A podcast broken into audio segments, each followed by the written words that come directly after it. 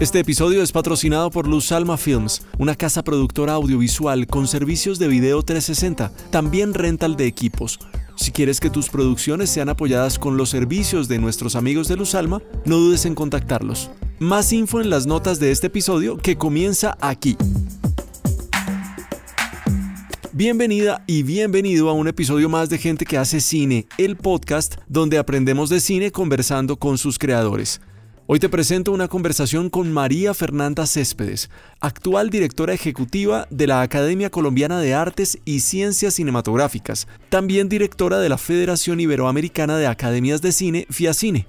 El recorrido por la charla con María Fernanda te va a llevar a conocer cómo se gestó el Fondo para el Alivio a la Industria Colombiana Audiovisual, una alianza entre la Academia y Netflix.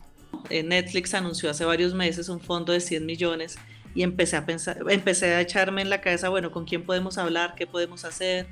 Eh, y me quedó sonando eso ahí. Ya después dijeron, no, va a ser para Estados Unidos, no sé qué. Y yo dije, bueno, me quedó sembrada la semilla. También conocerás su proceso para convertirse en la directora ejecutiva de la academia y también para representar a Colombia en FIA Cine y actualmente ser su directora regional. No, fue todo un proceso y fue un proceso súper bonito porque fue una amiga que me invitó, me dijo, oye, hay una, pertenezco a una academia, eh, vamos a una asamblea y yo, ah, chévere, quiero conocer del tema y además estos temas siempre me han interesado. Por supuesto, hablamos de las funciones de la Academia Colombiana de Cine, de sus responsabilidades más allá de reunir a los miembros desde los diferentes oficios del cine, realizar las votaciones para premios internacionales como los Platino, Ariel, los Goya o los Oscar. En Colombia, por ejemplo, nuestros pilares son trabajar en procesos de promoción, procesos de formación e investigación del sector. Por supuesto vas a escuchar que hablamos de los premios Macondo, de las mujeres de Macondo, de todas esas actividades que están estrechamente ligadas con un trabajo que busca permanentemente que nuestro cine sea cada vez más conocido en todo el territorio nacional. Usted cuando va a cine, usted dice, vamos a ver, no sé, eh, una de acción, de suspenso, no tengo ganas de reírme, veamos una comedia o una colombiana es que la colombiana te ofrece todo ese paisaje cinematográfico también, o sea, y aquí en la academia hay un letrero así que es prohibidísimo decir apoyar el cine colombiano.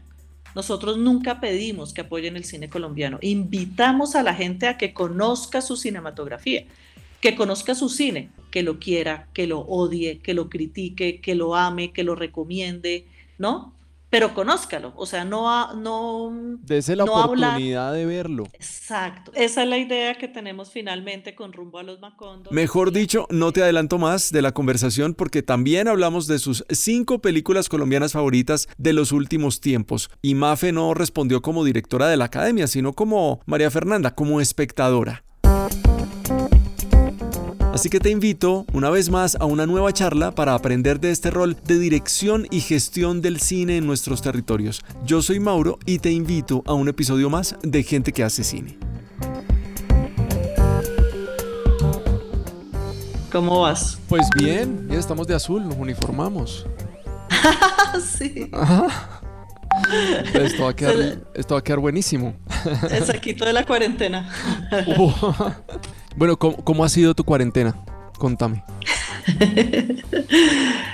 Está siendo muy loca mi cuarentena. Eh, contrario a lo que se pensaba, estoy trabajando mucho más. Estamos teniendo mucho más eh, trabajo con la academia y con la federación. Y está pasando algo muy loco y es que con todos con todo este boom que no, que no teníamos de todos estos medios digitales y de las formas de reunirnos, ahora te ponen reuniones en todo momento. ¿No? Entonces es como que antes tú ponías una reunión, no, nos vemos tal día en tu oficina, ¿no? Ahora es como, mañana tienes un Zoom a tal hora, ok, sí, eh, pero ha sido muy chévere, lo que ha sido súper interesante es que la gente está muy dispuesta a, hacer cosas, ¿no? Y le está dando como otra onda y otro, otro camino a, a las cosas que normalmente hacíamos, entonces eso me ha parecido como muy interesante encontrar ese, esas ganas de construir, ¿no? Desde otros espacios me ha gustado mucho.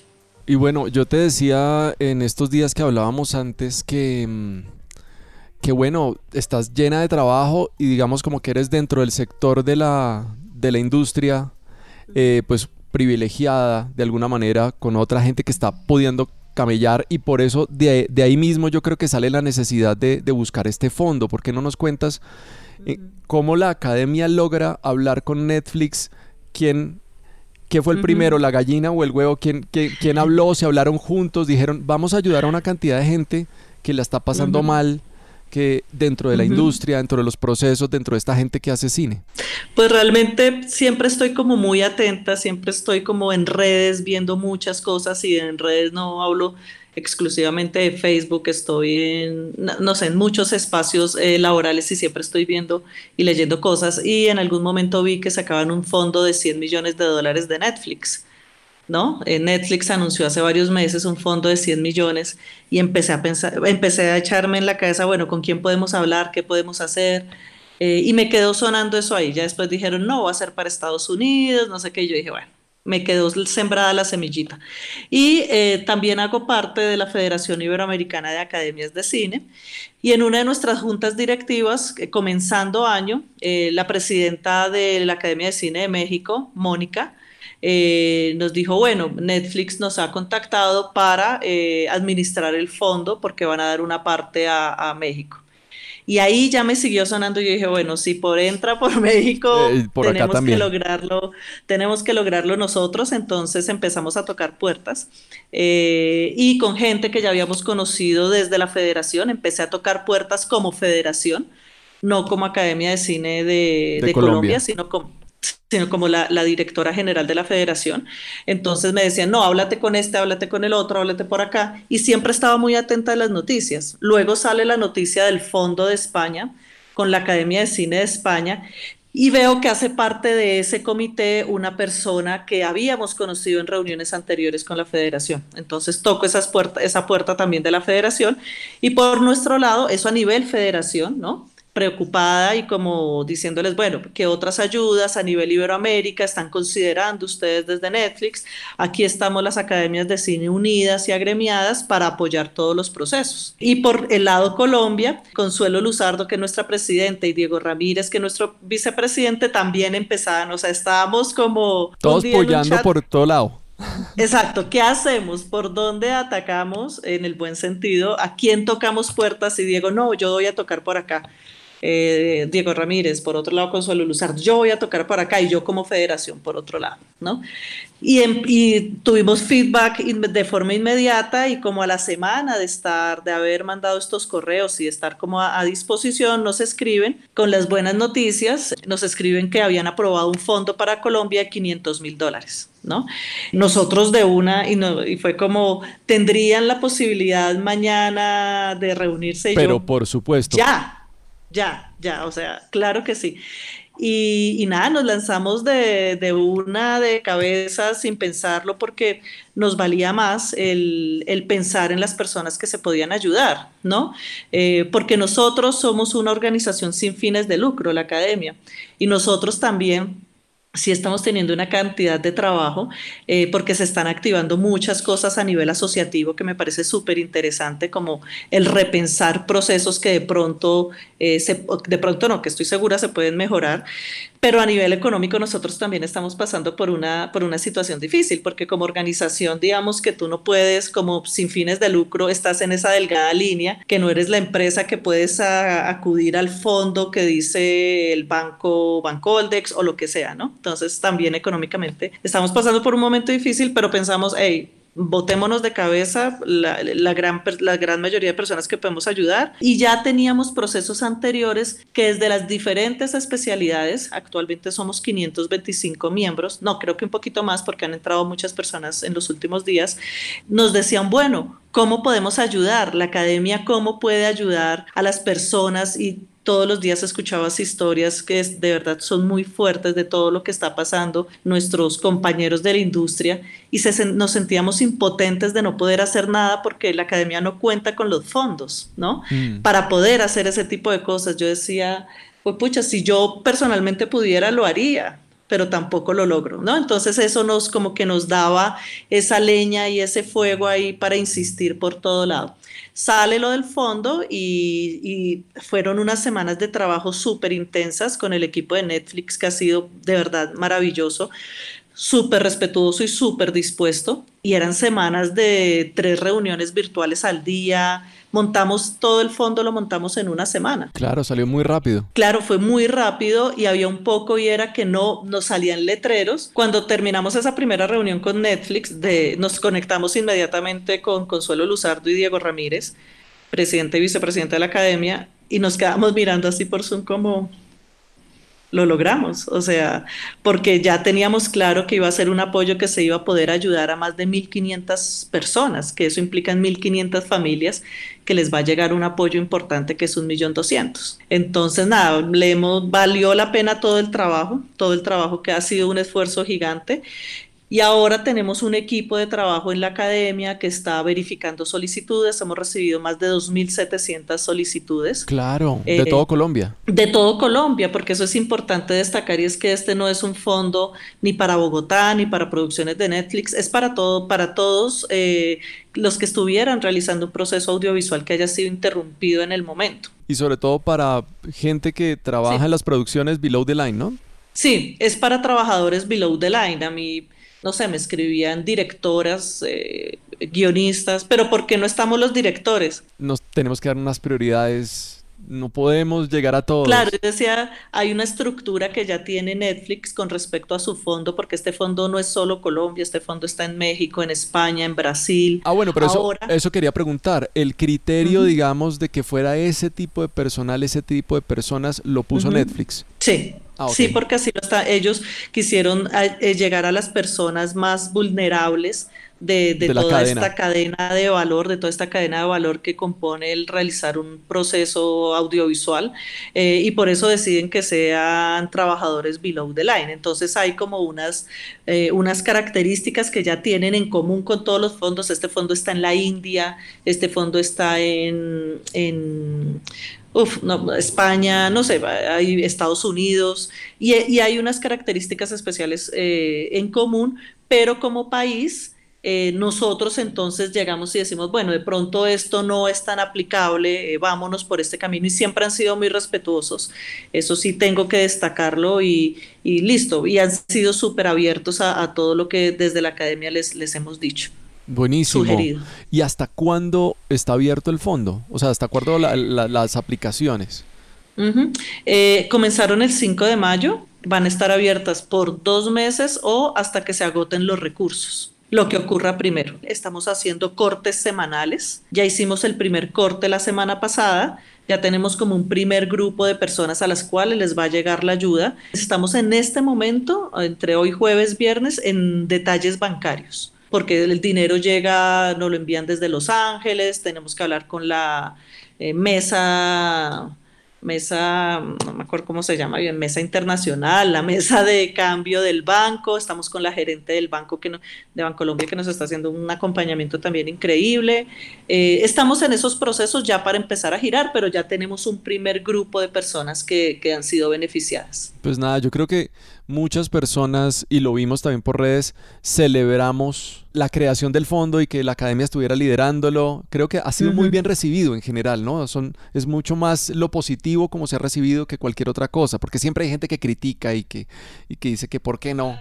No, total, y te digo una cosa que eh, el primer día que salió el fondo, cuando salió la noticia, al finalizar el día me preguntaban y yo decía, tengo sentimientos encontrados o sea, porque ha sido un gran esfuerzo y de verdad quiero valorar es que lo que hicimos también fue poner a Colombia en el ojo de un fondo, ¿sabes? Porque hasta el momento no estaba considerado sino tener ayudas para España y para México, que se entiende porque son los países en que Netflix tiene mayor eh, producción en este momento, ¿no? Está haciendo, eh, en España está rodando muchísimo, en México ni qué decir, y no tenían considerados otros países.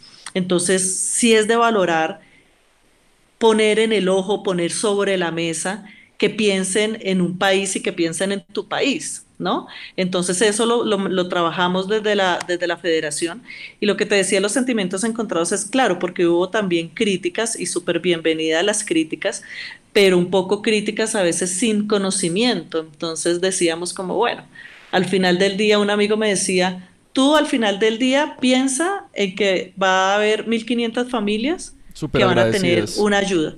Ya, o sea, eso te tiene que quitar de la cabeza el resto. Y dije, sí, tiene toda la razón. O sea, vamos a trabajar en esa meta y tengo un equipo de trabajo mis chicos de la academia, mis chiquillos, que lo digo con todo el amor y el cariño del mundo, están súper comprometidos en tratar de sacar todo rápido, de contestarle a la gente, de hacerle un acompañamiento. La idea de este fondo no es decirte, ay, este papel está mal, chao. No. Si te faltó una firma, se escribe un mail, oye, mira, te invitamos a que subsanes este papel para que puedas seguir en el proceso. ¿Vale? Entonces, creo que eso al final del día es lo que vale la pena. Totalmente. Y esperemos que, que bueno, que, que sirva con toda seguridad, pero que la gente pues esté feliz recibiendo ese, ese fondo y que ojalá de pronto haya otras iniciativas de otras plataformas o de desde otros lados, ¿no? Claro, y mira que hicimos algo que los, pues, lo consultamos con los términos legales de Netflix y les pareció una idea muy interesante y es que dentro del formulario de inscripción nosotros sabiendo teniendo la certeza que, que, se iba a presentar un gran número de gente y que a veces salen convocatorias y que no existe una base de datos, ¿no? Claro. Por ejemplo, e, el gobierno saca eh, una noticia que se van a dar, creo que 8 mil millones de pesos en ayudas para gestores culturales de la tercera edad. Y pensaba, cuando leí la noticia, dije, bueno, a nivel cinematografía, en nuestra industria, gestores de la tercera edad, directores, productores, y se me venían a la cabeza cinco o seis, porque no tenemos una, una base de datos organizada. base de datos de nuestra industria, porque si bien el CIREC tiene esta, esta, esta base de datos, son bases de datos de cabezas de equipo, pero de, trabajadores below the line no, no existe y, si existe que alguien por favor me, me corrija y, lo celebro profundamente. Entonces, es una oportunidad para sí, recaudar esa base. Lo vimos como una oportunidad y les dijimos, bueno, queremos incluir una, una pregunta que la gente elija si sí o si no ustedes aceptan que sus datos sean eh, proporcionados a otras convocatorias de este tipo o de con finalidad, con este tipo de finalidad. Y Netflix dijo, nos parece maravilloso, háganlo, no hay problema. Y estamos teniendo una gran base de datos que si en otro momento, lo que te digo, ya tenemos 2.700 personas inscritas, si en otro momento sale otra iniciativa, tal cual con las personas que nos dijeron sí a esa iniciativa, le decimos con todo el cariño del mundo, mira, aquí hay una base de datos con la que puedes empezar a trabajar. Excelente. María Fernanda, quiero devolverme en el tiempo. Este es el presente y el presente tuyo es, estás pues nada, llevada coordinando este fondo y entregándolo. Pero quiero devolverme por allá antes de 2009. ¿Tú estás desde el comienzo de la academia? Yo estoy, la academia inició en diciembre del 2009. Yo creo, yo aterricé en la academia como en 2010, 2011, más o menos. ¿Y desde casi ahí, desde, ¿y desde ahí has estado como directora ejecutiva? No, fue todo un proceso y fue un proceso súper bonito porque fue una amiga que me invitó, me dijo, oye, hay una, pertenezco a una academia, eh, vamos a una asamblea y yo, ah, chévere quiero conocer del tema y además estos temas siempre me han interesado mucho por un tema familiar, me ha interesado mucho la, gestión cultural.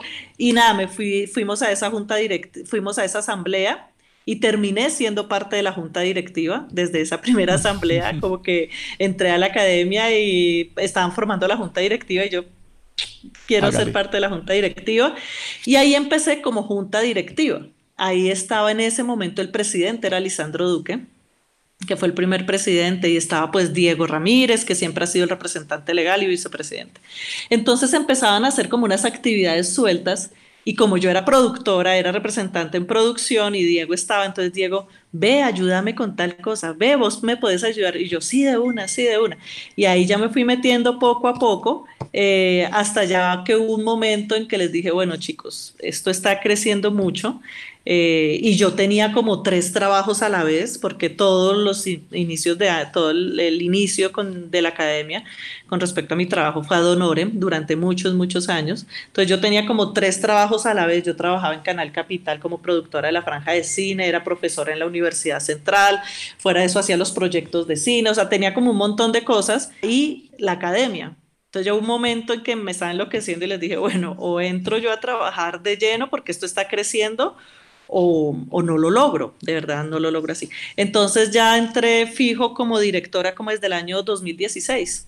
más o menos. Directora de la academia como desde 2016 y directora de la federación como desde el 2017 más o menos. ¿Sigues, ¿Sigues estando al frente de Fiacine? Sí, sí, estoy como directora general de la federación, sí, como desde el 2017. Eso, eso me imagino que lo que hizo para la Academia Colombiana de Cine fue abrir digamos, un espectro grandísimo y al estar tú dirigiendo también Fiacine, pues, o sea, la ampliación como de oportunidades sobre todo, ¿no? Para el cine colombiano. No, total, total y lo que se hace a nivel de gestión es súper importante y es muy valioso.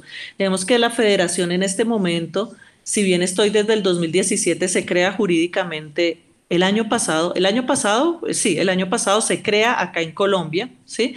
Pero estamos en reuniones y todo desde hace muchos años como una unión de voluntades. Y ahora tenemos unos proyectos en específico que queremos manejarlos de, de forma transversal con los diferentes países. Ahora hay 10 países que pertenecen a la federación que somos las, las academias de cine que existen actualmente en Iberoamérica, hacen parte de la federación. Entonces está la Academia de España, Portugal, México, Colombia, Chile, Venezuela, Paraguay. Ecuador, Paraguay, Argentina y Brasil. Esos son los 10 países y pronto va a pertenecer Guatemala, que está conformando su Academia de Cine en este momento. Qué bonito. Y estamos haciendo acompañamiento. Entonces queremos manejar como unos proyectos transversales y entre esos tenemos cine y educación. Eh, un proyecto de cine y educación es para lograr la alfabetización audiovisual en Iberoamérica desde las escuelas, desde las escuelas primarias. Ya existen como muchos procesos, cada uno en sus países por separado, y lo que queremos nosotros es plantarnos mm, un, un, proyecto, si ya lo tenemos hecho y todo y lo estamos moviendo para para invitar a los gobiernos y empezar a ser pilotos y demostrar que la alfabetización audiovisual es importante y que se puede hacer a través de la cinematografía propia de cada país.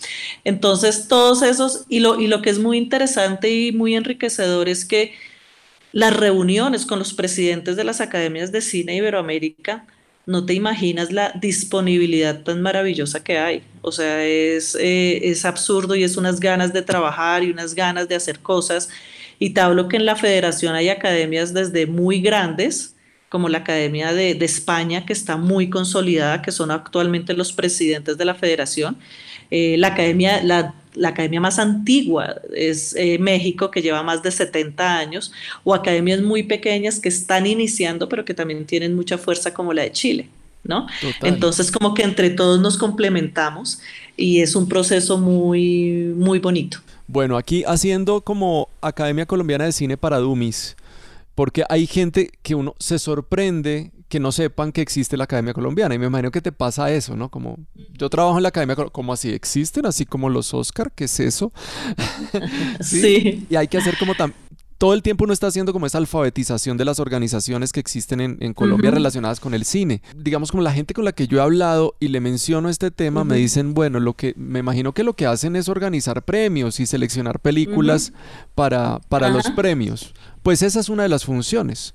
Pero también, ahorita que mencionabas la parte formativa, la academia empezó desde hace unos años a trabajar fuerte, fuerte ese enfoque, que la presencia de la academia no sea solamente seleccionar unas películas para representar a Colombia en otros lados. ¿Cuáles son esas otras funciones de la academia? Sí, lo que pasa es, y ese es un, ese es un llamado a la acción por parte nuestra, y es de, reforzar mucho más las, las maneras de comunicarnos con, con, la industria y con, y con las personas. Cuando me dicen no tengo ni idea, yo pienso, veo ahí una oportunidad y digo, pucha, tengo que reforzar más la parte de comunicaciones para, para contarle más a las, a las personas qué es lo que hacemos. La Academia Colombiana es una organización sin fines de lucro que reúne a los diferentes profesionales del sector cinematográfico, no a toda la gran cadena de valor, sino a aquellos que hacen parte de un proceso audiovisual. Entonces ahí tenemos como 12 especialidades que componen la academia y hay directores, productores, actores, músicos, guionistas, montajistas, vestuaristas, todos los que hacen parte de ese proceso cinematográfico pueden pertenecer a la academia. ¿Cuál es el deber ser de las academias del cine en el mundo? Porque no es solo, no es solo eh, en Colombia, sino en el mundo, es trabajar por su propia cinematografía. Y trabajamos desde diferentes frentes. Entonces tenemos en Colombia, por ejemplo, nuestros pilares son trabajar en procesos de promoción, procesos de formación e investigación del sector. nosotros ya, si bien la academia cumplió el año pasado 10 años, eh, fuerte, fuerte llevamos los, últimos cuatro años, como así, teniendo muchas acciones, porque ya hay como un equipo de trabajo interno constante. Antes era la unión de voluntades de, de muchos profesionales del sector, pero ahora ya hay un grupo constante trabajando. Entonces, por ejemplo, en investigación y eh, en investigación eh, tenemos una, um, una, investigación que realizamos hace un par de años, que es el Manual de Funciones, Cargos y Créditos del Cine Colombiano. Esto lo trabajamos en asocio con Radio LEM, que es, que es Andrés Jaramillo, que es abogado, asesor jurídico de nuestra academia, y eso surge precisamente de escuchar a, a los diferentes eh, profesionales del sector que siempre llegaban y nos contaban en la academia, porque algo que es muy interesante es que la academia es la casa de todos, o sea, en la academia no es como un espacio de, de conflicto, sino es un espacio de diálogo donde todos tenemos la misma importancia y todos participamos por igual. Entonces, realmente algo que es muy interesante es que la academia es un espacio abierto que es la casa de todos, o sea, todas las diferentes especialidades, los diferentes profesionales tienen un espacio de diálogo y de participación en la academia. Y siendo esto, eh, en algún momento escuchábamos precisamente de las especialidades y nos decían, no, es que tuve problemas, eh, me contrataron en tal proyecto y tuvimos problemas con mi contrato porque no quedó claro cómo era mi contrato o cuáles eran mis funciones, o contrataron a otra persona que hace otras labores, pero le pusieron mis créditos. Entonces empecé a empezamos a pensar en eso y dijimos, bueno, también hay un tema acá en Colombia que hay una informalidad con respecto a muchas cosas eh, que hace que pasen este tipo de, situaciones con, nuestros profesionales. Entonces nos reunimos con Andrés y creamos el proyecto del Manual de Funciones, Cargos y Créditos del Cine Colombiano. Eh, esperamos poderlo sacar este año ya. Eh, y la, sí, muy chévere. Y la idea es que sea un libro digital, que lo podamos imprimir y enviárselo a todo mundo. Pero lo que es valioso y, y de verdad muy interesante es que esto fue hecho por las mismas asociaciones. Lo que hizo la academia fue convocar, no es que la academia esté diciendo que es un director o que la academia esté diciendo que es un director de arte. No, llamamos a las asociaciones a los diferentes gremios que hay, tocamos la puerta de, los, de la Asociación de Directores de Fotografía y, porque ellos hacen parte de la academia. Claro. Y tienen su representante porque tenemos una junta directiva donde... Eh, hay un representante de cada departamento. Claro, entonces les decíamos, bueno, queremos hacer este manual, pero que ustedes como asociación nos digan cuáles son las funciones del departamento de sonido o cuáles son las funciones de ustedes como asociación como en dirección de en fotografía en el departamento. Y fue un trabajo súper juicioso que hizo cada una de las asociaciones y ya tenemos ese y esa es como nuestra primera investigación. Tenemos otros proyectos que, que queremos desarrollar y que nos interesa mucho. Otro es que llevamos varios años tocando puertas y como viendo, pero sobre todo poniendo sobre la mesa el tema. Eh, y puntualmente, eh, por ejemplo, es con, con, la oferta cinematográfica que hay actualmente para las personas con discapacidad visual y auditiva. Cuando queremos hacer nosotros algún tipo de ciclo de cine como rumbo a los Macondo o otras cosas, eh, pasa que decimos, bueno, vamos a hacer unas funciones de, de cine con lenguaje inclusivo, con lenguaje incluyente, y están siempre las mismas cinco películas. Entonces, hemos tenido reuniones con el INSI, hemos tenido que es el Instituto Nacional de Ciegos, hemos tenido reuniones con el INSOR, que es el Instituto Nacional de Sordos, y realmente cuando te reúnes con ellos te das cuenta que no hay una democratización de la oferta cultural a nivel cinematográfico. O sea, el, el, MINTIC está haciendo una gran labor, ¿sí? Pero terminan siendo unas personas que escogen qué película cuándo, dónde, una vez al mes. Pero si tú en tu familia hay una persona con, ¿con qué? Hay una persona con discapacidad, con algún tipo de discapacidad, no puede ir en plan familiar contigo a una sala de cine porque no hay esa oferta. ¿No?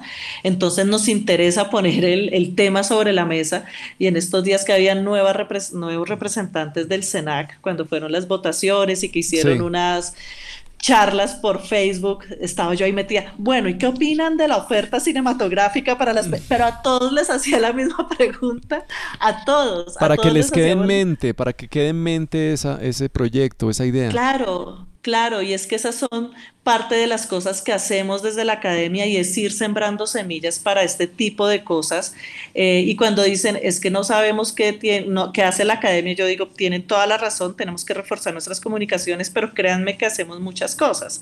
Ahorita nos vamos a presentar a unas convocatorias eh, para trabajar lenguaje, lenguaje incluyente, eh, para tener una mayor oferta cinematográfica de, de lenguaje incluyente. Y ya lo hemos hablado con los productores porque es que los productores que están rodando constantemente o que ruedan de pronto una vez cada tres años, cuatro años, hacen parte de la academia. Todos, todos, por eso digo que es una gran familia. Entonces, cuando los llamamos a decirles, venga, es que queremos hacer unas muestras de cine en la cárcel del Buen Pastor. Mm. Buenísimo, de una, nos dan los derechos. Tenemos como un trato y es que cuando sea un proyecto con fines académicos, que sea sin fines de lucro, los productores siempre están súper abiertos a ayudar, siempre. No, ma, listo, no, chicos, de una, háganle, tienen la película, la pueden mostrar, como sea.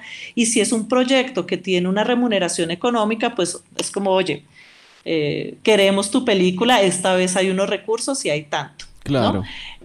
Nunca es a precios eh, a la tarifa plena. Sí, tarifa plena no, eso es tarifa con fines académicos. Entonces, nada, es como que eso a nivel de investigación, a nivel de procesos de formación, pues hemos colaborado en muchas cosas. Hace algunos años el, el INI, en, esa época estaba Adelfa de directora de cinematografía, y el INI iba a cerrar hace varios años porque eh, no, no tenían recursos. Ese año les recortaron muchísimos eh, los recursos.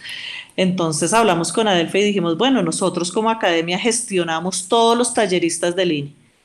Ustedes solo encárguense de, de la parte logística porque nosotros no contamos los recursos, pero eh, podemos apoyar con gestión. Eso creo que es una fortaleza de la academia que ha venido ganando durante todos estos años y es esa capacidad de gestión. porque agremias una cantidad de voces y de lugares desde donde se pueden pues contactar y tocar puertas. Claro, no todas dirán que sí, pero es que es tu academia. ¿No? No es un ajeno llamándote, ven, hagamos esto gratis por amor al arte, sino es tu academia y tu academia te explica el por qué se quiere hacer. Entonces, por ejemplo, hicimos un trabajo maravilloso en esa época con Mauricio Lezama. Eh, en Arauca. Mm. Yo fui una de las talleristas y yo estuve allá de tallerista de producción, estuvo Alessandro Angulo de dirección, y fue muy bonito porque tocábamos las puertas de las diferentes especialidades y ninguno nos dijo que no todos nos dijeron sí, queremos colaborar, el INI ha estado con nosotros tantos años y con la academia perfecto. Entonces hemos hecho procesos de formación eh, hacia, el, hacia el nivel para industria, el nivel interno de industria, hacemos eh, procesos, por ejemplo, con el SENA, con Sinalcena hacemos unos talleres muy interesantes y muy chéveres. El año pasado, hace dos años, trajimos como tres talleristas internacionales. Trajimos la directora de casting de diarios de motocicleta, eh, trajimos al, al, asistente de dirección de Y tu mamá también, al mexicano, a Manu, y trajimos a otra persona que, Dios mío, no me estoy acordando en este momento, pero que también hacen parte de esa asociación que hay con las otras academias de cine, porque no es llegar a tocar puertas de cero. Entonces yo llamo a la Academia de Cine de Argentina, a, Vero Calvo, que somos amigos y entre todos somos muy amigos y siempre como dispuestos a ayudarnos. Vero, quiero dictar un taller de tal cosa, ¿quién me recomiendas? No, aquí en la academia Claro, aquí en la academia hace parte, no sé, yo he invitado a Campanella, al ingeniero Bombita. Hemos hecho como 20 mil acercamientos, pero eso es bonito. Entonces, a nivel de formación, hacemos eso. Y tenemos un proyecto que, que, que, de verdad surgió también hace varios años y, y, que el primero en creer en ese proyecto fue Julián David Correa, mm. cuando fue director de la Cinemateca Distrital, eh, y es eh, Rumbo a los Macondo. Que es toda la, la, preparación y la formación del público para que cuando lleguen los premios haya visto las películas. Exacto, es, es una excusa porque es que cuando la gente dice, ah, es que los premios Macondo eh, con esa plata se puede hacer una película. Sí, con los Goya seguramente podrán hacer, pero es que yo los invito a que vean mucho más allá y es que las películas también necesitan y nuestra cinematografía necesita unos procesos de promoción y son bienvenidas las diferentes iniciativas y los premios Macondo, pues que ya hablaré más adelante, pero no es solo una premiación, una noche de premios, sino hay todo un proceso alrededor de formación de públicos que creo que es importante destacar. Es como el cierre de ese proceso, es como Claro, es que es, es que en los premios, por ejemplo, en esto de formación que te digo que hacemos, hacemos rumbo a los Macondo, que es llevar el cine colombiano, las películas que están eh, inscritas, ni siquiera nominadas, todas las inscritas, porque algo también que para la academia todas las películas son importantes, o sea, de verdad que es algo que yo trabajo mucho con mi equipo de trabajo y es tener, o sea, todas las películas, ninguna es más importante que otra, ninguna todas tienen el mismo nivel de importancia, a todas las tratamos igual y vamos a investigar para que todas las que quieran participar tengan la información y puedan participar, ¿no? Que la academia es una rosca, no sé qué, no, nosotros hemos llamado, hubo hace una película hace unos años que fueron unos muchachos que era de un, equipo de fútbol que le hicieron en Cúcuta. Y yo había escuchado el run run de esa película y yo decía, tenemos que contactarlos, tenemos que contactarlos, así como había escuchado el run run de una película que habían hecho en Los Llanos, que era de un chamán, y empezamos y buscamos chamán, el último guerrero, y los contactamos, ¿no? La fortaleza, ¿no era? La fortaleza. No, no, no, era la fortaleza. Ahorita seguro se me, se me, me, acuerdo. Es con Lincoln Palomeque, eh, la película. Eh, pero no me acuerdo ahorita, se me, se me pasa, qué pena con ustedes, pero em, nada, nosotros contactamos a todas las películas porque es que es un derecho que tienen para participar en las diferentes premiaciones. Esto, ah, es que yo no soy parte de la academia, no importa. Si quieres ser parte de la academia, súper bienvenido con los brazos abiertos, pero no es necesario que seas parte de la academia para que tu película participe. Entonces estamos en contacto directo con los distribuidores, como que hemos creado unas redes muy interesantes con los jefes de prensa, eh, con los críticos de cine, con los gomosos de cine que están pendientes de qué película estrena, de cuál no estrenó, con todo el mundo y hacemos todo un listado todo el año, hacemos un listado, nosotros tenemos, eh, mis, mis chicos de la academia son más digitales, yo lo tengo en este cuadernito y apunto enero, febrero, ¿no? ¿Cuáles son todos los estrenos? Y los estamos llamando y los estamos invitando. Entonces, rumbo a los Macondo es, esas películas las llevamos a las diferentes regiones, ¿no? Y con eh, funciones gratis. ¿Cuál es la idea de hacer funciones gratis y de hacer funciones eh, así como al aire libre o de entrada libre es que la gente se quite ese estereotipo que tiene en la cabeza de que el cine colombiano es un género. Sí, total, total, que metemos a todo en esa caja. Exacto, entonces, y eh, con otra cosa que ya te contaré que fue lo que hicimos de, de con, que fue un gran logro también lo de la feria del libro hace, hace un tiempo. Sí, sí. Eh, fue muy bonito y, y, es como decirle a la gente, venga, usted cuando va a cine, usted dice, vamos a ver, no sé, eh, una de acción, de suspenso, no tengo ganas de reírme, veamos una comedia o una colombiana. Es que la colombiana te ofrece todo ese paisaje cinematográfico también, o sea, y aquí en la academia hay un letrero así que es prohibidísimo decir apoyar el cine colombiano. Nosotros nunca pedimos que apoyen el cine colombiano, invitamos a la gente a que conozca su cinematografía, que conozca su cine, que lo quiera, que lo odie, que lo critique, que lo ame, que lo recomiende, ¿no? Pero conózcalo, o sea, no... no Dese la oportunidad de verlo. Exacto, esa es la idea que tenemos finalmente con rumbo a los Macondo y es que la gente eh, se, atreve, se atreva a explorar su propia cinematografía. Hacemos este corte pequeñito en el episodio para recordarte que ya somos cuatro en la familia de Gente que. En agosto de 2018 arrancamos con Gente que hace cine, en 2019 se unió Gente que hace podcast gracias a la alianza que hicimos con Acorde Studios. Allí conversamos con podcasters para aprender de sus historias. Luego en 2020 creamos Gente que monta bici, donde Juan Pablo Borda, director de cine y realizador, nos comparte su obsesión por la bici, trayéndonos las mejores conversaciones con otros ciclistas aficionados y profesionales. Y hace poco nació Gente que lee cuentos, donde nos unimos tres amigos amantes de la lectura para compartir en voz alta textos inéditos. Te invito a que navegues por nuestro contenido de Gente que, disponibles en todas las plataformas de escucha de podcast. Ahora que siga la charla. Recuerdo muchísimo eso que mencionaste tú de la Feria del Libro, porque creo que fue un, yo no sé si llama un golpazo, un buen, un buen punch. Eh, fue muy, muy chévere haber incluido el cine, digamos, como dentro de los ejercicios de lectura de la gente. Sí, y haber tenido todas las dos semanas de la Feria del Libro a la, a la, a la Academia Colombiana de Cine presentando películas con sus directores y todo ese tema. Y sobre todo ese ejercicio de mujeres de Macondo, creo que fue buenísimo cómo surgió eso, ¿no? Como creo que hay, hay un interés muy fuerte que ahorita yo veo con agrupaciones como Rex Sisters, no sé si las conoces.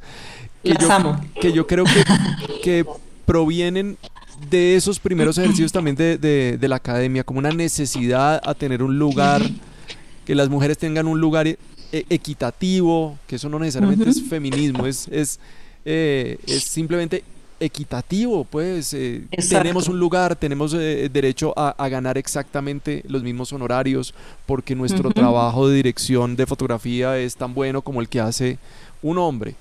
Eh, pero además el de resaltar la mirada femenina, eso, eso sí, es, sí fue muy bonito con el tema de Mujeres de Macondo. Yo siento que tanto los premios Macondo como Mujeres de Macondo son como unos, unos hermanitos que se han pegado una crecida grandísima al interior de la academia y que ya necesitan como todo un enfoque de, parte de ustedes, ¿no? Se les creció el enano. Literal. y ha sido, y, es, y eso todo viene de un proceso de observación mira que, y, de, y de parar bolas, como diríamos acá en Colombia, a los detalles y a las cosas. Yo soy una fiel seguidora de la Feria del Libro y todos los años voy a la Feria del Libro y siempre que iba a la Feria del Libro yo veía como, wow, que es todo esto, aquí debería estar la academia. Siempre pensaba eso, aquí debe estar la academia, aquí debe estar la academia. Sería buenísimo llegarle a estas personas que también tienen un interés por la cultura, por la literatura y poder hacer unos, eh, unos match con, con, con otros espacios. Y en algún momento dije eso en voz alta en mi oficina y tenía una chica practicante y me dijo, ¿por qué no? Y yo dije, no, eso es grandes ligas. Eso debe ser dificilísimo. Eso ¿Cómo necesita uno que lo escuche a alguien, no? Y que esté como con ese radar. Pero, total, pero y era una mente fresca, era una niña de, no sé, 19 años que estaba haciendo su práctica en la academia, que, que la adoramos mucho, muy pilosa, y dijo, Mafe, pero ¿por qué no? Y yo, no, Karen, eso debe ser dificilísimo, eso son grandes ligas. Y desde ahí, desde eso, tengo un dicho en la academia y, y se ríen mucho mi, mi equipo de trabajo, y es que mi dicho es, tocar no es entrar. Total tocar no es entrar. Entonces, con esa premisa hacemos muchas cosas y ella dijo, pues Maffer, yo hice una pasantía en la feria del libro, tengo el dato de la, de la directora de la feria del libro, si quieres te lo doy. Y pensé, tocar no es entrar, perfecto. Le escribí a Sandra, a Sandra Pulido, de la feria del libro, de la Cámara Colombiana del Libro, y no te imaginas, pero fue literal amor a primera vista o sea, de una, cuadramos una reunión y nos vimos y ella era como, tú no te imaginas cuántos años llevo yo detrás de hacer algo con cine colombiano en la feria. Y yo le decía, tú no sabes cuántos años yo llevo viniendo a la feria del libro pensando, aquí debe estar el cine colombiano. Entonces fue una unión súper bonita. Eh, y de precisamente explorar esos otros ecosistemas culturales que es muy loco, Mauricio, pero estamos tan alejados los unos de los otros eh, en muchos aspectos. Yo me acuerdo puntualmente, me sentaba con ella y le decía, ese año fue el año de pájaros de verano, y yo le decía, ¿ya viste pájaros de verano? Me decía, ¿qué es eso? Y yo decía, pucha, ¿cómo una persona, y le pregunté a varios del equipo de, de, de la Cámara Colombiana que están súper presentes con procesos culturales, me decían, no, ¿qué es eso? ¿No la recomiendas? Y pensaba, fue madre, o sea, y, y para nosotros como sector, industria, por todo lado veíamos noticias, pájaros de verano, pájaros de verano, pero nos salimos un poquitico de nuestro ciclo, de nuestra zona de confort y ya no se conoce lo que es el cine. Y yo dije, aquí hay que reforzar, o sea, aquí hay que reforzar y tenemos que empezarle a llegar a las personas con el cine colombiano a través de otras manifestaciones. De ahí también surgen los cineconciertos, que nosotros también estamos haciendo unos cineconciertos y dije, tenemos que llegar a otras manifestaciones. Y nada, nos abrieron el espacio eh, en la Cámara Colombiana del Libro y tuvimos la oportunidad, habíamos presentado un proyecto que era Mujeres de Macondo y Mujeres de Macondo también nace de esa semilla que se empieza a sembrar en la Federación Iberoamericana de Academias de Cine, porque uno de los proyectos, si bien el, el de cine y educación es de esos proyectos importantes que queremos resaltar, también tenemos un trabajo eh, sobre la, lograr eh, poner sobre la mesa los diferentes temas y trabajar por la, lograr una paridad de la mujer en la industria cinematográfica de Iberoamérica. Entonces, con las academias de cine, lo que hacemos todos los años con la federación es un estudio al interior de las academias para ver la participación de la mujer año tras año en las diferentes especialidades. Tuvimos una, un foro con Ana Cerner, la directora del Instituto Sueco hace unos años en el Festival de Cine San Sebastián, estuvimos ahí, presentamos cifras y ella, cuando ella entró a ser directora del Instituto de Cine Sueco, eh, la participación de la mujer era como un 30 y algo por ciento. Hoy día ya casi está llegando al 50% de lograr esa paridad. Y lo que ella lo ha hecho es que como ella, como, como líder de un de una institución de cine allá, ha hecho diferentes procesos eh, para que la mujer pueda tener una mayor participación, pero sobre todo visibilidad, que es que tenemos que participar, partir de eso, de, visibilizar el trabajo de las mujeres. Entonces ahí se me ocurre como, bueno, tenemos que hacer algo acá, porque es que cuando se habla de la paridad de la mujer, de la equidad de género, eh, siempre se habla de directoras que es muy importante, pero ¿dónde están las otras especialidades? O sea, tenemos que en música original, no sé, el 7% son mujeres, mm. o que en sonido son el 12%, y todas las especialidades son importantes. Incluso, incluso las historias son muy masculinas. O sea, claro, no se es que una cosa, exacto, entonces, tal cual, una cosa es la participación de la mujer detrás de cámara y otra cosa es la participación de la mujer frente a cámara. Y en ese momento nosotros hicimos contacto con la fundación de, em, soy tan mala para los nombres, eh, hay eh, las dos protagonistas de Telman Luis, eh, una de ellas tiene un, Gina Davis, Gina Davis tiene la Fundación Gina Davis y tienen un programa maravilloso, un programa programa aquí que meten los guiones y, los, y ese programa te desglosa cuál es la participación de la mujer, los, de, las de las protagonistas mujeres y en qué escala, porque es que siempre es la esposa de, la amiga de, la mujer de, ¿no? Que trabaja para, ¿no? Sí. Pero no, son muy pocos donde la, es, protagónico eh, la, la, mujer. Hoy en día ha cambiado mucho, pero quiero decir que en ese momento no era tan así. Entonces dije, bueno, tenemos que empezar a poner el tema sobre la mesa porque aquí en Colombia todavía le tememos un poco eh, y, y, eso sí lo puedo decir con toda seguridad, hoy en día le tememos todavía un, poco al tema cuando dicen feminismo y entonces ya lo votan a un extremo. Eh, lo que está haciendo Rex Sister las conocí en Cartagena en el FIXI este año. Eh, con la gran sorpresa que una de ellas, conocí a Lina Rizzo, eh, y una de ellas yo las había visto en redes, las empecé a seguir de una y a replicar porque me pareció maravilloso lo que estaban haciendo. Y resulta que una de ellas es Mónica Juanita Duquino, que es miembro de la academia, ¿no? Entonces yo le decía, ¿cómo no habíamos hablado de esto? Sí, yo le decía, ¿cómo no habíamos hablado de esto? Cuenta con la academia para lo que sea.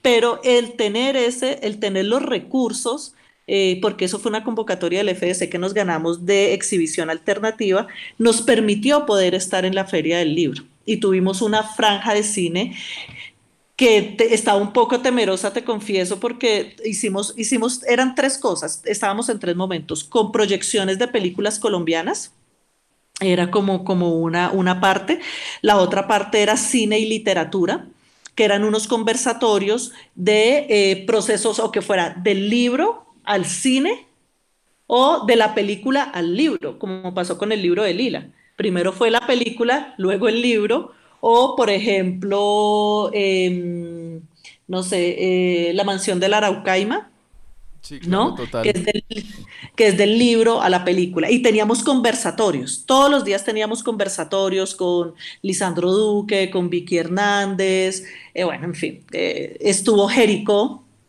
Jericó, el documental Jericó, estuvo la directora Catalina Mesa y teníamos esos conversatorios, teníamos las proyecciones de las películas e hicimos algo por primera vez que nos pareció un ejercicio súper interesante, que era algo también que había visto en, en, España, que lo habían hecho y me pareció muy chévere. Y dije, mm, ¿por qué no hacemos esto? Y es hacer unos mercados, acercar precisamente en esa onda de acercar los diferentes ecosistemas. Y fue que hicimos algo que se llama libros de película.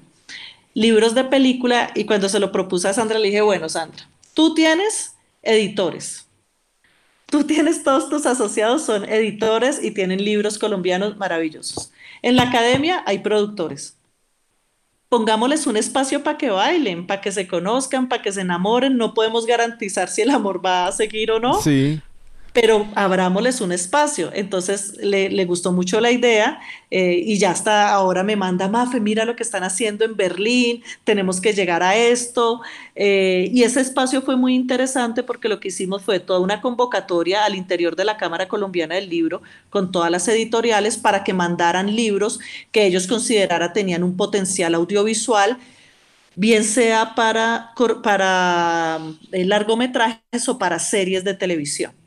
Creamos un comité, creamos un comité, un comité de lectura, ¿no? Eh, porque no necesariamente todos podrían funcionar y ahí habían directores, productores, guionistas, gestores culturales y ellos escogieron como sus libros más que consideran que tenían un gran potencial. E hicimos un día, una, una mañana, unas mesas de trabajo, donde se sentaron todos los editores y esto era como, bueno, tienen cinco minutos para enamorarse entre ustedes. y, se, y hablaban con, con productores, editores y productores y se creó un diálogo muy chévere. Qué bueno. Y las proyecciones de las películas pasó algo, estamos un poco temerosos que fuera poquita gente. Yo decía, uff, ¿esto será que sí se va a llenar, no se va a llenar? Todos los días era lleno total. Solo un par de películas no tuvieron lleno, pero siento que fue más por un tema logístico y fueron las que estuvieron los domingos a las 11 de la mañana porque la feria del libro empieza a llenar como desde las 3, porque la gente en las mañanas duerme y ya, los, ya lo teníamos presente para este año. Pero todas, todas, y la gente iba y se tomaba fotos al lado de las de unos afiches gigantes que teníamos, las mujeres se empoderaban, que eso me encantó, decían, es que yo también soy una mujer de Macondo y se tomaba la foto en el, al frente del afiche y, esa, y esas películas procurábamos que estuvieran con una charla de sus directoras. ¿No?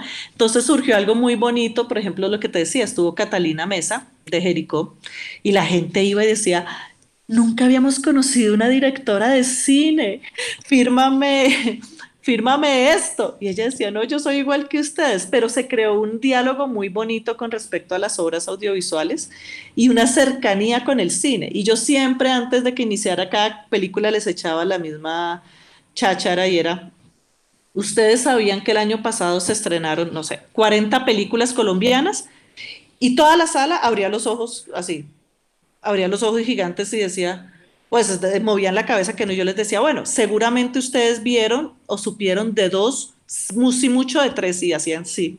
Y les decía, bueno, esta es una invitación a que la próxima vez que se acerque a una sala de cine, pregunte cuál es la película colombiana que hay en cartelera, que fijo hay una. Todas las semanas hay una, por lo menos. Siempre. Les dije, siempre hay una película colombiana. La próxima vez acérquense. Y había gente que decía, a sí, no sé qué. Si desde la academia estamos sembrando esa semillita, de a poquitito con la gente, así como hacerla y las charlas de los mujeres de Macondo no solo fue la feria del libro, sino fue llevar todo este ciclo de películas, el lanzamiento fue en la feria del libro, pero el objetivo del proyecto era todo este, este grupo de películas que fueron 22, donde se escogió Los Hongos, porque la directora de, fotografía era Sofía Oglioni, em, se escogió, no sé, La cara oculta porque la maquilladora era Olga Turrini, o se escogió la, eh, defensa del dragón, ¿no? Desde los diferentes... Em, oficios. Oficios se escogieron las, se fue la curaduría de las películas, se llevaron a varias universidades en todo el país y se hacían charlas. Entonces, aquí trajimos a la directora del libro de Lila, aquí a Bogotá. Hicimos una charla en el SENA donde hubo más de 100 personas, 100 chicos que estuvieron atentos a la charla. Llevamos a Livia Estela Gómez eh, con la película El Baúl Rosado, la presentó en Quibdó, Buenísimo. ¿Y qué era lo que buscábamos con esas charlas? Que estas mujeres empoderadas empoderaran al grupo de personas que las iban a ver. No, porque eso era entrada libre y no, eran solo para estudiantes, sino también para mujeres, para personas del común. Total, es acercar el cine a los recorridos a otros recorridos culturales, porque nosotros tenemos los que estamos acá muy metidos en esto, creemos que todo mundo sabe que se estrenan cuarenta y pico de películas al, año, todo mundo lo sabe. No. Y todo mundo sabe que el cine colombiano es más que cierto cine de entretenimiento que sale a, mitad de año o a final de año. y no, Y, hay que llegar a esos otros recorridos. ¿Qué, se ha pensado para los Macondo este año? Están en stand-by, eh, obviamente, como todos estamos. Sí, estamos, tenemos que tener pronto una junta directiva. Eh, Cuando pase de pronto lo del fondo. Eh, sí, es que ahora lo del fondo nos está llevando mucho trabajo. Es la prioridad. Es nuestra prioridad en este momento salir eh, con lograr darle la ayuda a la gente en el menor tiempo posible. Em, no sé, para, para eso no te tengo respuesta para este año todavía. Eh, porque hay ya varios apoyos que teníamos eh, anualmente. Eh, que ya no, ya nos dijeron que no, no podía ser este año por diferentes razones, ¿vale? Entonces tenemos que replantear qué vamos a hacer, pero este año no, no, a este punto, en otras circunstancias, ya te estaría diciendo, sí, vamos a hacer esto, porque el año pasado hay una cosa con los premios y es que los premios siempre históricamente habían sido en Bogotá yo soy de región, yo soy de Villavicencio. Entonces, y siempre estoy como la democratización de la cultura. Claro, y el año pasado fue en Medallo. Entonces, llevábamos en esos coqueteos bastante, bastantes años. Tocamos las puertas hace unos años en Barranquilla, eh, que nos hubiera sido lindo empezar también en Barranquilla. Eh, no se dieron las cosas y en un BAM empezamos los coqueteos eh, con Medellín estuvimos sentados con Maderley, con Juan David Orozco en ese momento, que estaba en la comisión fílmica. Bueno, empezamos los coqueteos y se dio que fueran en Medellín. ¿Cuál es la idea de llevar, y esa, y esa es nuestra meta y nuestro objetivo de los premios eh, también ahora, y es llevarlos a las regiones, que se hagan en las regiones, porque termina siendo una excusa, no es hacer una fiesta para premiarnos entre nosotros, Primero, es importante reconocer la labor de nuestros compañeros de trabajo eh, que se han destacado en sus oficios durante todo el año con alguna película en particular. Eso es súper valioso. Pero también los premios lo que nosotros queremos es que sean una excusa para promocionar el cine colombiano. ¿No? Porque es que nosotros llegamos a Medellín, pero no llegamos con una noche de gala y no sé qué, no. Llegamos con algo que se llama Rumbo a los Macondo, que estuvo en todas las, em, todos los barrios allá en, las comunas y en los barrios de, Medellín. Eh, y también tenemos algo que se llama Semilleros Macondo que Semilleros Macondo es que los, las personas que quedan nominadas a los premios dictan charlas gratuitas, abiertas al público. Entonces el año pasado que tuvimos por primera vez Mejor Película Iberoamericana, mm. tuvimos una charla, vinieron las protagonistas de las herederas y tuvimos una charla con ellas en Medellín, mm, ¿no? Que hablaron de su proceso. Entonces, lo que queremos es llegar con esta fiesta, entre comillas, a las ciudades y que termine siendo una excusa para que la gente del común, nuestros espectadores naturales, se enteren más del cine colombiano. Oye, Mafe, quiero terminar esta charla que creo que nos puede dar para mucho más porque estamos hablando aquí súper rico. Sí, no, además que soy la más no famosa del tema. No te preocupes. Eh, mira, a mí me pasa una cosa, desde que empecé el podcast me volví un obsesivo con el cine producido acá en Colombia. Sí, yo era profesor de cine en colegios, que, siempre he trabajado ah, como profe de cine en colegios, pero y lo hacía, pero combinaba mucho mi visualización con cine internacional, pero me volví un obsesivo con el cine colombiano. Yo me imagino que vos también debes ser así porque vos creo que tanto Consuelo como Diego, como todos los que están en la academia, como que no pueden tener la excusa de no haberse visto una película. me imagino que a veces tienes como ese estrés de, uy, no me he visto esto y me van a hablar en algún momento esta película. Estás, ¿Cómo haces para consumir todo el tiempo y estar como tan al, al día con las películas y con la producción? Pues mira, siempre estoy, siempre soy una, una gomosa de, estar primero, como de estar pendiente en redes sociales y hablo con el uno y hablo con el otro, cuál es el próximo estreno, qué se está haciendo, no sé qué. Y lo que te digo, tengo un cuadernito donde lo voy apuntando todo. Y en el cuadernito voy apuntando esta película se va a estrenar o esta o hablar con este, no sé qué. Eh, trato de ir pues a ver películas a cine, que es el espacio natural ¿no? Eh, para mí jamás se igualará una sala de cine, la experiencia de una sala de cine. No la vas a... Eh, mira, y soy gomosa de que mi sobrina desde chiquita eh, vamos a cine y la llevé a ver eh, Bohemian Rhapsody con tres años. Primero el papá me dio mm, permiso, pero como que, como para que despertar ese amor por el cine, ¿no? Pero si hay alguna película que de pronto se me llega a pasar, porque la realidad, y esto lo sabemos todos, y muchos de los que se sentarán contigo acá a, hablar te lo dirán, las películas no duran mucho en cartelera tampoco, ¿no? que ese es otro tema que también es, es, importante en algún momento ver cuáles pueden ser esos caminos. Eh, pero cuando pasa eso, nosotros las películas las tenemos en una plataforma, las que compiten tanto a premios Oscar como a premios Goya, premios Platino y premios Ariel, que son los premios que nosotros seleccionamos como academia y que la seleccionan todos los miembros mm. de la academia. Eh, tenemos una plataforma que se llama Veo Macondo. Veo Macondo es como Sí, es una como un movie, un Netflix de cine colombiano. ¿Pero exclusivo para miembros de la academia? Exacto, exclusivo para, para, miembros de la academia. Y lo que nosotros hacemos es que todos tenemos una clave. Mm.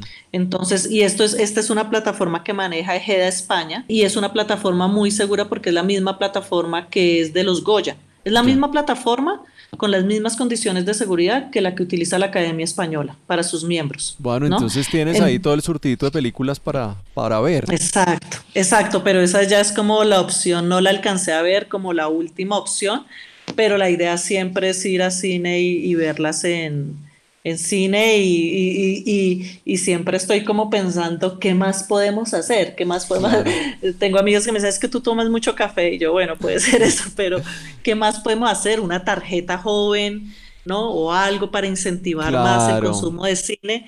Pero créeme que todas esas iniciativas las, las pensamos mucho desde la academia, de pronto no, somos los más expertos, esperamos mejorar nuestros procesos de comunicación, pero, pero van en esos caminos. Bueno, esta sí es la última y quiero preguntarte, y yo no sé si te va a matar con esta pregunta, pero es, si yo te pidiera una lista de cinco películas que te hayan sorprendido en los últimos años, o sea, que dices, me la llevé aquí en el corazón, no como como Mafe, mejor dicho, como Mafe, como, ah, esta película yo, yo me la guardo. Yo, yo voy a decir una, por ejemplo, a mí me, a, mí me, me, llegó mucho Los Días de la Ballena, por ejemplo. Sí, me, me, pegó muchísimo, me, me, gustó muchísimo. Bueno, también, claro, entrevisto a Catalina, entonces ella es, eh, es un ser como que hace poesía, que hace una cantidad de cosas, entonces uno dice, qué chévere, tiene mucha coherencia con ese ser humano y uno se termina vinculando película, director, pero también película y proceso, no sé. Pero ¿tienes esas? ¿Podrías intentar hacer como unas cinco que te han sorprendido? A ver, dale. Pues estaba cuando ibas diciendo ya iban dos. A ver. Una, una que me sorprendió mucho y es una película que despierta amores y odios, pero que a mí personalmente me sorprendió y me gustó muchísimo, fue Monos. Ajá. Claro que no tuve, la primera vez que la vi, la vi en el Teatro Colón y pues el Teatro Colón no está diseñado a nivel para, sí, acústico. Para, acústico para ver una película la vi en el lanzamiento de Indivo creo que fue que hicieron el lanzamiento eh, después la vi en otra sala de cine y a mí me gustó muchísimo me sorprendió muchísimo eh, no sé, o sea, como que me desencajó. Lo que me gustó fue que me desencajó. Ya. Eh, me desencajó totalmente.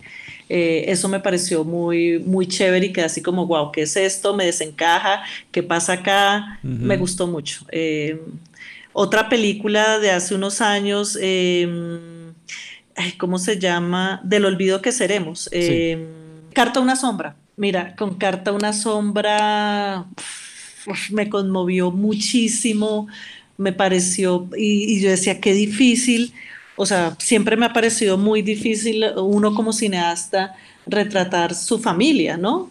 Eh, sus experiencias. Eh, y esta historia no, no, me, no, no, no, te, no te puedo explicar por qué, pero me tocó muchísimo. Sí. Me tocó muchísimo. De pronto por procesos en mi familia también, eh, que mi familia siempre, todos mis tíos, mi familia, la familia de mi mamá, todos son maestros de escuelas en Villavicencio.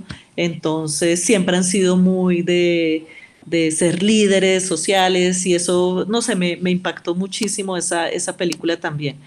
Em, estoy, voy en dos, estoy aquí como haciendo un poquito de, trampa viendo Veo Macondo, porque soy mala para los nombres, pero si tú preguntas en general de otros años que me haya gustado mucho, eh, me gustó también mucho em, la de Laura Mora. Eh, em, em, matar a Jesús. Ay, Matar a Jesús, gracias. Matar a Jesús también me gustó mucho. Pero siempre de pronto es más por ese tema que digo, qué duro y qué difícil para un director este tipo de, narrativas. Y, La vinculación estrecha con su realidad. Exacto, pero, pero era como un retrato tan sincero, tan sincero que me puso en mis zapatos y pensar como yo qué haría si me pasara eso con alguien de mi familia, ¿yo qué haría? ¿no? Me puso en, esos zapatos eh, y me sensibilizó mucho, me, gustó muchísimo. Otra que también amé, que ahora están viniendo a la cabeza, pero porque fue una experiencia que lo hice con mi mamá, ¿no? Eh, que fui con ella a verla, fue Amazona. Eh, porque siempre hay como el concepto de la madre abnegada, de si eres mamá tienes que sacrificar. Y mi mamá fue un poco eh, esa mamá que se dedicó a sus hijos 100%. Y cuando yo la fui a ver, yo le decía, ¿sí ve? ¿Sí ve? Hay muchas formas de ser. eso es como lo bonito que, que a una película le puede gustar a uno no por lo que digan los críticos o no por lo que digan los premios, sino por la relación que uno tuvo con esa película, tu relación particular. Es que es eso, pero yo no te estoy hablando aquí de... Sí, total. Me encantó por su fotografía y por su magnífica ¿Cómo se conectó contigo? ¿Cómo se conectó? O sea, y puede que la gente diga, pero pues, ¿cómo está escogiendo estas? Pues fueron las que me conectaron a mí. O sea, Amazona, y, y, fue también muy chévere ver que en la sala de cine de Amazona, cuando fui a ver Amazona, la fui a ver en Villavicencio, y eran puras mamás e hijas viendo la película. Qué bonito mucho así, y yo, yo veía y yo decía, qué chévere, es más, creo que le tomé una foto y se la mandé a Clero, a Nicolás en su momento, y le decía como, marico, lo que está pasando acá, eh, me conectó mucho. ¿Te queda y una? que, una, pero esa sí es muy viejita. No importa. Que, que, fue la. No, pues, pues, voy a meter dos viejitas que me gustan mucho, pues, si me permites, porque de verdad que me, en el, su momento me impactaron y como que fue cuando volteé a ver el cine colombiano con otros ojos son Los Niños Invisibles, la de Lisandro, y em, Los Colores de la Montaña. Sí, hermosas. Amé los colores de la montaña, lo que no te imaginas. O sea, es. Yo ve, lo que te decía, yo vengo de región, vengo de una región de, de conflicto, vengo de una región donde mi familia antes podía hacer paseos al río y éramos 50, porque es una familia muy grande, la abuela haciendo el sancocho en el río y los hombres yendo a pescar y yo me iba con los hombres y era una cosa muy bonita familiar y ya no se puede. Y ya después en un tiempo no se podía porque si tú querías ir a ese río le tenías que pedir permiso a la guerrilla o a los paramilitares, a los muchachos que estaban ahí. Eh, no, mi hijo, es que vamos para el río con la familia. Yo decía, esto es una locura. Entonces, de pronto, por eso te digo que, que, las que me han marcado son porque son con experiencias propias de mi vida y los colores de la montaña la amé. Y sobra decir que todas estas creo que todas las lloré. Bueno, monos no las lloré, pero eh, estaba descolocada por otros temas, pero, pero sí me llegaron mucho, mucho al corazón. Pues, Mafe, que, que el cine nos siga conectando, que eso esa es la idea, que la labor de la Academia Colombiana de Cine, la labor que haces en FIACine, eh, la labor que estás haciendo con el fondo, con Netflix, finalmente lo que haga es que nos conecte la vida con estas expresiones artísticas y creo que es una cosa que necesitamos hoy más que nunca por el tema de la pandemia, pero que necesitamos como cultura seguir enriqueciendo. Entonces, eh, celebro mucho tu trabajo. Eh, saludos a toda la junta directiva y a todos los miembros. Eh, y nada, que, que larga vida la Academia Colombiana de Cine. No, muchas gracias de verdad por la, por la invitación. Es, es muy bonito sentarse a hablar de, de todo esto y, y, de verdad para, para, para ti y para todos los que nos escuchen, eh, lo que necesiten de la academia con mucho gusto. Siempre estamos como, como de puertas abiertas y, y de verdad, eh, si tienen ideas locas, lleguen con ellas a la academia, que seguro les buscamos un camino. Súper, súper bienvenidos siempre.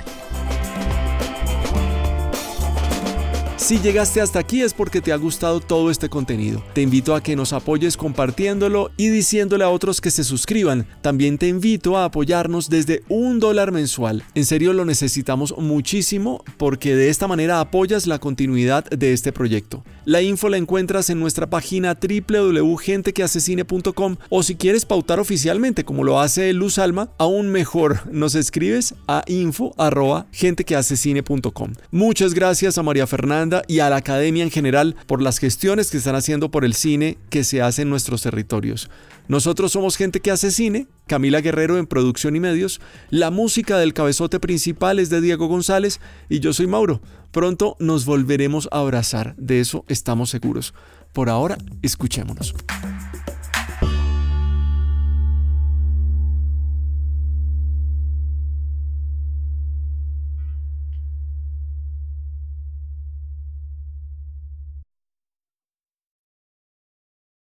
Amplify your career through training and development solutions specifically designed for federal government professionals. From courses to help you attain or retain certification, to individualized coaching services, to programs that hone your leadership skills and business acumen, Management Concepts optimizes your professional development. Online, in person, individually, or groups, it's training that's measurably better.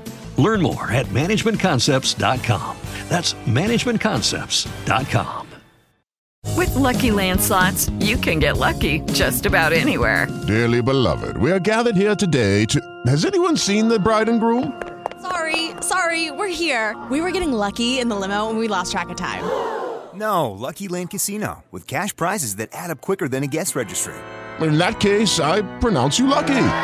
Play for free at LuckyLandSlots.com. Daily bonuses are waiting. No purchase necessary. Void where prohibited by law. 18 plus. Terms and conditions apply. See website for details.